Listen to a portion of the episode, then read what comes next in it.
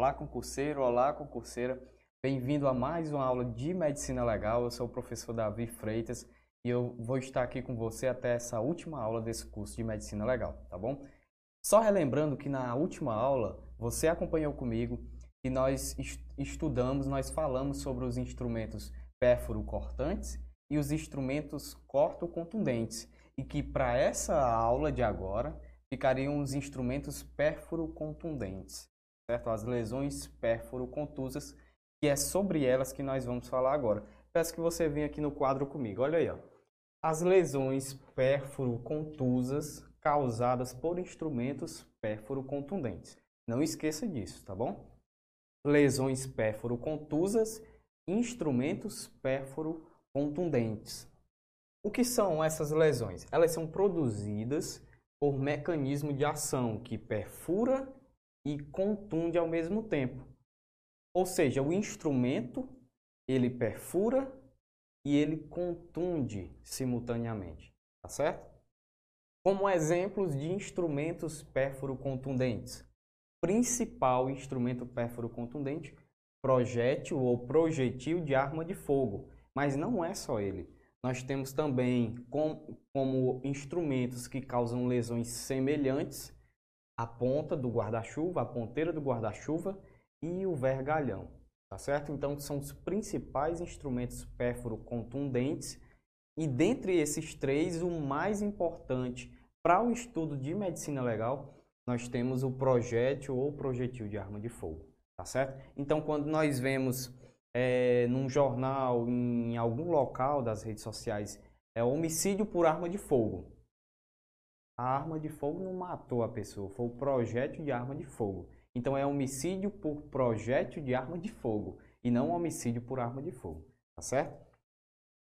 Antes de nós entrarmos nas lesões é, provocadas por projéteis de arma de fogo, eu queria que você também compreendesse que nós temos outros dois tipos de lesões que são causadas por instrumentos como um vergalhão, certo? Como uma ponteira de um guarda-chuva, como, por exemplo, o encravamento e o empalamento.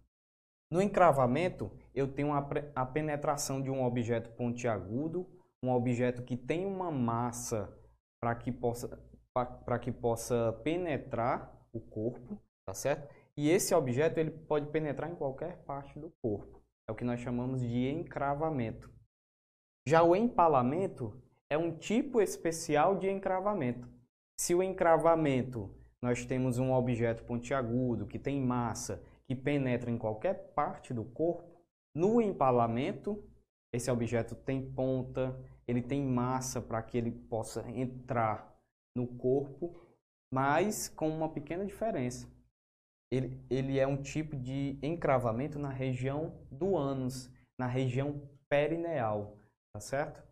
Quando esse instrumento, essa, por exemplo, uma lança, ele entra nessa região do ânus, na região perineal, aí nós não temos um encravamento, mas sim um empalamento, certo? Eu peço para que você venha aqui comigo para a gente poder ver umas imagens, tá certo? Separei duas imagens de empalamento e de encravamento, tá certo? Olha aí a primeira imagem. A primeira imagem nós temos um encravamento ali na região abaixo da caixa craniana. Olha aí, ó, um instrumento que tem ponta, é um instrumento pontiagudo e ele tem uma massa e essa massa ajuda com que, aplicando-se uma força, ele consiga penetrar em regiões do corpo. Nesse caso aí ele entrou na região da face logo abaixo da caixa craniana, tá certo? Isso aí é o encravamento. Já na outra imagem, nessa outra imagem, nós temos um empalamento. O que foi que eu disse? O empalamento é um tipo especial de encravamento, só que o empalamento é um, um, um instrumento que entra, que penetra o corpo pela região do ânus ou a região perineal, ou seja, aquela re região ali próxima do ânus, tá certo? Isso aí são os exemplos de encravamento e empalamento. Mais uma vez nós vamos aqui para o quadro e agora nós vamos entrar especificamente no assunto sobre armas de fogo. E mais na frente nós vamos falar sobre as lesões provocadas por projéteis de arma de fogo. Antes disso, vamos conhecer um pouco melhor aqui as armas de fogo. As armas de fogo são peças que possuem um ou dois canos, tá certo? Possui um ou dois canos, você consegue imaginar armas que têm um cano, armas que têm dois. Eles são, esses canos, são abertos em uma das extremidades, que é por onde sai o projétil da arma de fogo. Ele é aberto em uma dessas extremidades e na parte de trás ela é fechada, certo? Então nessas armas de fogo podem ter um ou dois canos. A parte onde, por onde sai o projétil de arma de fogo é aberta, é por isso que o projétil sai por lá. E na parte traseira desse cano, próximo já da empunhadura, por onde o indivíduo segura a arma, essa região é fechada, tá certo? E o projétil que é lançado por essa arma de fogo, ele é lançado por quê? Por que, que ele é lançado pela arma de fogo? Ele é lançado devido à força expansiva dos gases, que nós vamos já ver daqui a pouco, quando nós formos é, é, explicar sobre munições, tá certo? Mas esse projétil ele é lançado pelo cano devido à ação expansiva dos gases que são produzidos ali na parte do, do, da munição, tá certo? Olha aqui, ó, falando em munição, nós chegamos na parte da munição. Eu convido para você para vir para o quadro também, tá certo? Pra, para a tela, ó. Nós temos a imagem aí, antes de chegarmos na munição, nós temos a imagem aí de duas armas de fogo, tá certo? Um eu tenho uma pistola e a outra eu tenho um revólver, certo?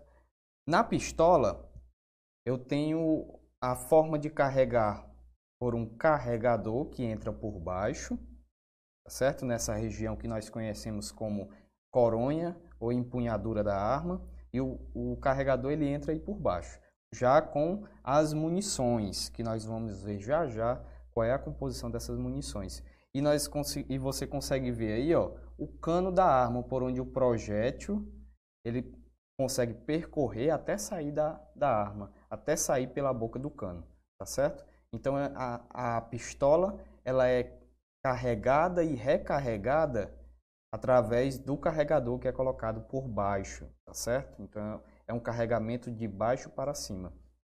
Já no revólver, você consegue ver aí, ó, nós temos o cano, temos a parte do tambor, e é nesse tambor onde eu faço o, o recarregamento né, das, das munições. Esse tambor ele desacopla e com a saída dele eu consigo retirar as munições ou colocá-las, tá certo?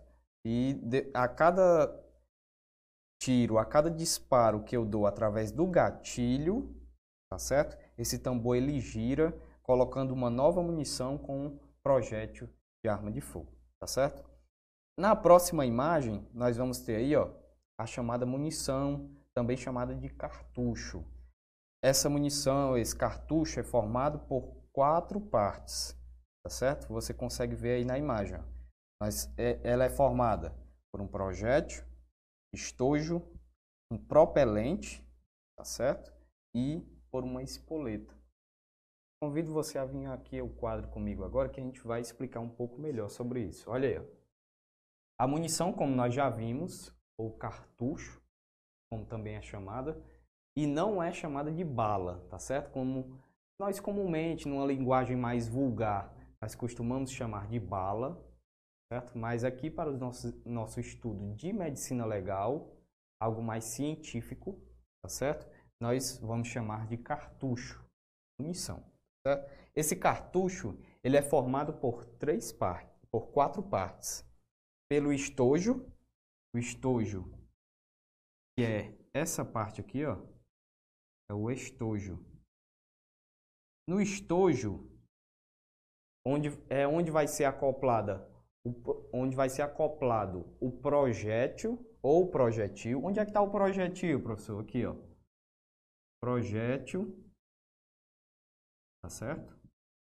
Projétil da arma de fogo, ele é acoplado no estojo, tá certo? O estojo, essa que também é chamada de cápsula, tá certo? Mas por nós é chamado de estojo. É onde eu tenho, onde é acoplado o projétil, certo? E a pólvora? A pólvora, ela se encontra dentro do estojo.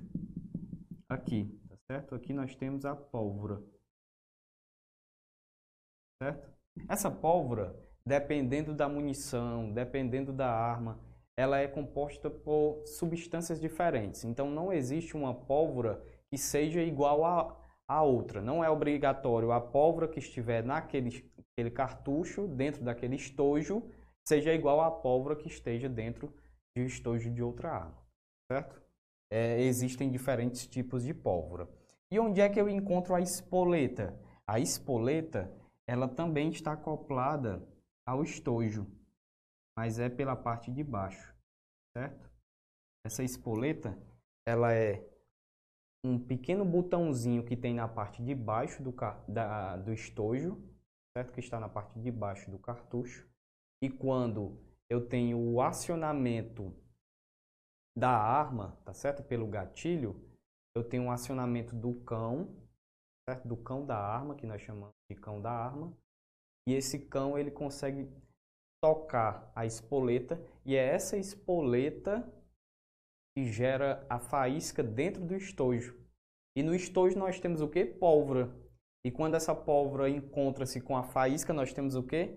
Uma transformação química. E essa transformação química gera gases. E são esses gases em expansão sendo formados por transformação química, por reação química, que vai expelir o projétil do estojo, tá certo? Então, recapitulando, cartucho é formado pelo projétil, pelo estojo, pela pólvora que se encontra dentro do estojo e pela espoleta, certo? A espoleta encontra-se na parte de baixo do estojo e quando perfurada, quando pressionada, libera na parte interna, na parte de dentro do estojo, libera faíscas e essas faíscas em contato com a pólvora gera uma reação química e essa reação química gera gases. E esses gases, quando se expandem, o local mais fácil para ele sair, um gás, quando ele está em expansão, ele quer espaço.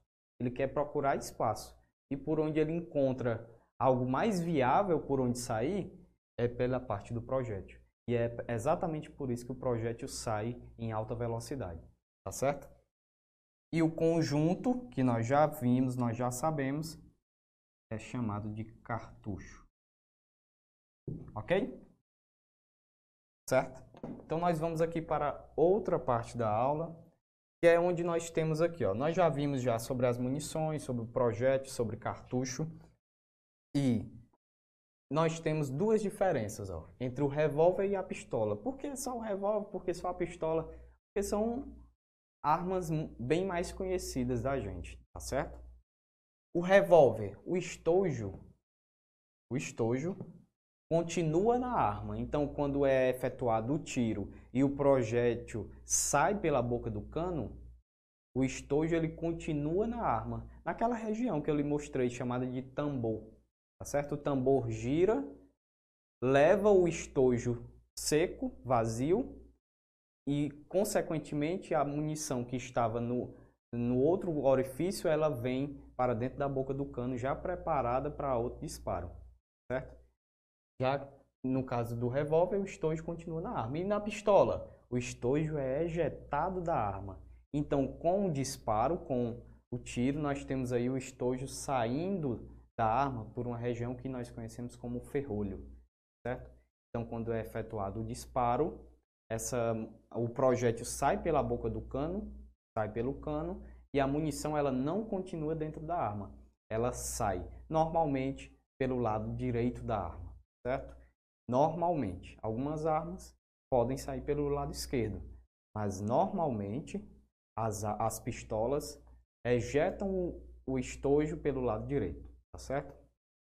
Esse projétil, esses projéteis de arma de fogo, eles, assim como todos os instrumentos que fazem parte dos agentes vulnerantes mecânicos, não sei se você lembra aí, mas é bom que você relembre, os agentes mecânicos eles necessitam de movimento para que eles possam causar dano. Quanto maior o movimento, maior o dano, certo? Então, como que a gente consegue entender essa questão do movimento nos agentes vulnerantes mecânicos, no projétil de arma de fogo? Pela forma da energia cinética, tá certo? A energia cinética, que é a massa multiplicado pela velocidade ao quadrado dividido por 2. Certo? Então você consegue aqui entender ó, que quanto maior a massa e quanto maior a velocidade, maior a energia cinética desse instrumento. No caso aqui, maior a energia cinética do projétil de arma de fogo. Tá certo? A massa de um projétil de arma de fogo é muito pequena. 20 gramas, 30 gramas, vai depender muito do tamanho do projétil. Mas você consegue aí perceber que é uma massa pequena para o estrago que ela faz. Mas por que isso? A massa pode ser pequena, mas a velocidade ela é alta por conta da expansão dos gases dentro do estojo, certo? E essa velocidade ela é ao quadrado. Então, mesmo a massa do projétil sendo pequena, a velocidade é grande. Então, por isso que nós temos uma energia cinética grande, certo? Uma energia cinética bem acentuada, certo? A velocidade do som no ar, normalmente no, na medicina legal, esses projéteis que a gente vai estudar, né, esses ferimentos causados por projéteis, eles foram lançados no ar, é isso? Então, a velocidade do som no ar 340 metros por segundo, certo? Então, quando eu tenho um projétil que ele é disparado até 340 metros por segundo, eu consigo ouvir o som, tá certo? Mais ou menos na mesma velocidade em que consigo, ver, é, em que consigo é, sentir a perfuração, tá certo? Em que consigo sentir a lesão ou consigo é, ver, é, ver, o, o projétil atingindo certo? Um, objeto ou, ou, algo próximo de mim. Certo? Já quando esse projétil de arma de fogo ele tem uma velocidade acima de duas vezes a velocidade do som, acima de duas vezes 340 metros por segundo, o projétil, se ele vier na sua direção, ele atingiu e você nem escutou o som ainda. Certo? Então, nesses projéteis até 340 metros por segundo, que é normalmente a velocidade do projétil de um revólver, certo? É muito próximo o som do impacto do objeto. Já nos, no, nos projéteis que estão acima de duas vezes a velocidade do som, como é de um fuzil 556, um fuzil 762, tá certo? Pistolas também. Você é atingido e nem escutou o, o barulho do, do projeto sendo disparado pela arma ainda, tá certo? Só por questão de curiosidade. Muito interessante esse assunto. Agora, acho que você já está ansioso para entrar nesse conteúdo, tá certo? Lesões por projéteis de arma de fogo. Vou confessar que é um dos assuntos mais interessantes, mais instigantes dentro da medicina legal. Certo? Lesões por projéteis de arma de fogo. Nesses, nessas lesões, nós vamos ter ferimentos de entrada, podemos ter ferimentos de saída. Certo? Não é obrigado termos ferimento de saída, mas nós vamos ter ferimentos de entrada. E é por eles que nós, nós vamos começar estudando, tá certo? Ferimento de entrada é um ferimento normalmente menor de saída. Quando eu tenho um ferimento de saída, tá certo? Quando o projétil entra no corpo da vítima, é um ferimento de entrada. Se ele não sair, ele teve só um ferimento de entrada e um trajeto, tá certo? Se ele entrar e sair, ele teve um ferimento de entrada, teve um trajeto e teve um ferimento de saída, um orifício de saída, tá certo?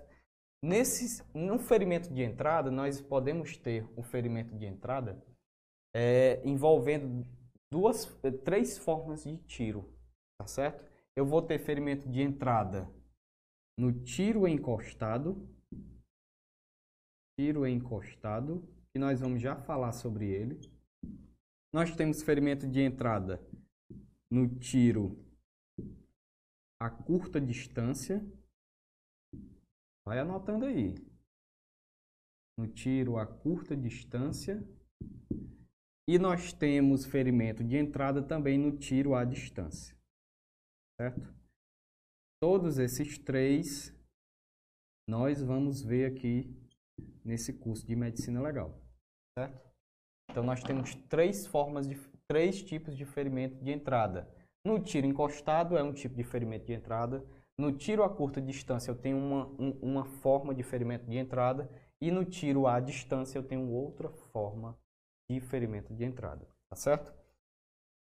Como eu havia falado um pouco antes, nós temos lesões por projéteis de arma de fogo que são penetrantes e nós temos lesões por projéteis de arma de fogo que são transfixantes.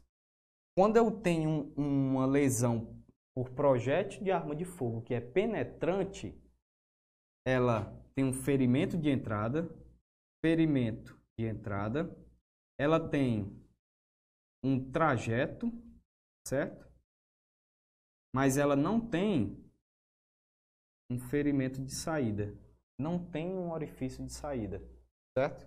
Já em lesões por projéteis de arma de fogo transfixantes, eu tenho um ferimento de entrada, tenho um trajeto e tenho um ferimento de saída, tá certo? Eu tenho um orifício de saída. A gente vai agora para a primeira a primeira forma de tiro em que eu tenho ferimento de entrada, tá certo? Que é o tiro encostado, certo? Nesse, nesse tiro encostado aqui que você está vendo, com, quando eu tenho um plano ósseo, quando eu encosto a boca do cano da arma numa região do corpo que tem um plano ósseo logo abaixo, região craniana, região da escápula, certo? região da bacia, são planos ósseos. Quando eu tenho um plano ósseo, a forma, o formato daquela lesão, daquele ferimento de entrada é irregular.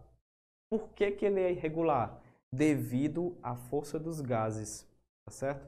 Quando eu tenho o tiro, esse tiro ele sai, o projétil sai da boca do cano e logo atrás dele vai o que nós chamamos de cone de dispersão. O que é esse cone de dispersão? É a saída dos gases e de partículas de pólvora, partículas do projétil, partículas da arma, que vão logo atrás desse projétil de arma de fogo. Quando ele está encostado na região do tiro, quando ele está encostado na pele, a o projétil entra e logo atrás deles entram os gases. Os gases, as partículas, tá certo? O projétil consegue entrar, consegue perfurar aquele plano ósseo, mas os gases não conseguem, não tem força para tal. E por eles não conseguirem, eles voltam. E quando eles voltam, eles rasgam, eles dilaceram a pele, tá certo? Esse é o tiro encostado quando eu tenho um plano ósseo subjacente, certo?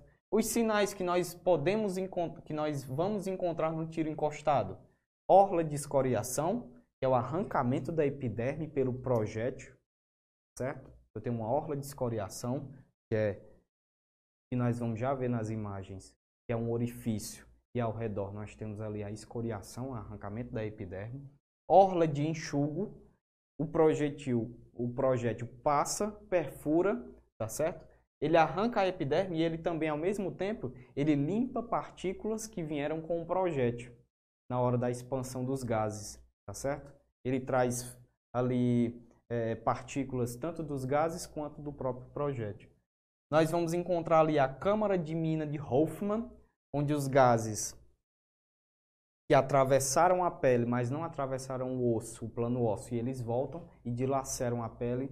Nós vamos ver essa imagem. O sinal de Benassi, que está sempre associado à câmara de mina de Hoffman, que é a fuligem dos gases que você vai encontrar, que o, o médico legista encontra na lâmina externa do osso, certo? E o sinal de Vergaertner, que é o desenho da boca do cano nos tiros encostados em que eu não tenho plano ósseo subjacente, certo? Eu convido você aqui a vir para a tela para a gente ver aqui algumas imagens. Olha aí, ó. Essa imagem que você está vendo aí, ó, câmara de mina de Hoffman e sinal de Benassi. Eu disse para você que eles sempre estão associados, tá certo? Então, ó, o projétil ele entrou, ele perfurou o osso, mas os gases, como eu havia lhe falado, que vem do cone de dispersão, eles não conseguiram entrar, tá certo? Eles não conseguiram ter a força suficiente para penetrar o osso. E então eles voltam e nessa volta eles dilaceram a pele, tendo aí esse formato irregular, meio estrelado, tá certo? E também junto com a câmara de Hoff, nós temos o sinal de Benassi. Você consegue ver aí nas bordas da lesão, né, do ferimento de entrada do projétil, você consegue ver aí fuligem nas bordas do osso, tá certo? Esse é o sinal de Benassi. O próximo, a, olha aí a próxima imagem. Nós também temos aí a câmara de Hoffman, você vê aí a pele dilacerada pela volta dos gases do cone de dispersão e junto com ele o sinal de Benassi nas bordas do osso que não conseguiram dos gases que não conseguiram entrar, né? E na volta deixaram também fuligem nessas nessa borda. A próxima imagem que você vai ver é o sinal de Verga-Ertner, certo? O sinal de Verga-Ertner, como eu falei para você, ele está associado em lesões de tiro encostado em que eu não tenho plano ósseo subjacente, em que eu não tenho plano ósseo abaixo. Então, eu tenho aí ó, uma orla de escoriação, certo? Nas, nas bordas do ferimento eu tenho uma orla de escoriação, o projétil de arma de fogo ele arranca a epiderme, nós temos orla de enxugo, o projétil passa limpando as suas impurezas e deixando na borda da lesão, tá certo? Como os, o, os gases, assim como o projétil conseguiu passar, ele foi atravessou os tecidos e não tinha osso abaixo, aí nós não tivemos a, a volta dos gases e consequentemente não teve a dilaceração do tecido e ainda nós conseguimos ver aí, ó, a boca do cano e da, da mira também da arma pelo esquentamento dessa, dessa arma, tá certo? Após termos visto todo esse conhecimento, que é muito interessante, é muito bom esse conhecimento sobre lesões de arma de fogo, a gente vai resolver agora umas questões, tá certo? Olha aí a primeira questão. No que se refere à medicina legal, julgue o item que se segue. Em caso de lesão corporal dolosa, não seguida de morte, a classificação jurídica da lesão em leve, grave ou gravíssima não será de competência do perito médico legista. Essa questão, ela vem trazendo um conhecimento que ela vem sendo dita desde as primeiras aulas. O médico legista, ele não, ele não entra na parte da causa jurídica da, da lesão. Ele entra na parte das causas médico-legais, das causas médicas. Então, ele vai dar uma explicação médica, uma explicação médico-legal para aquela lesão, tá certo? Ele não entra na, na alçada da causa jurídica. Isso aí fica para os operadores do direito, delegado, promotor, juiz, certo? Então essa questão aí, ó, não será de competência do perito médico legista. Então essa primeira questão aí ela está correta, não será de competência, certo? Olha aí a segunda questão, ó. Julgue o item o, o seguinte item a respeito de lesões produzidas por projéteis de arma de fogo.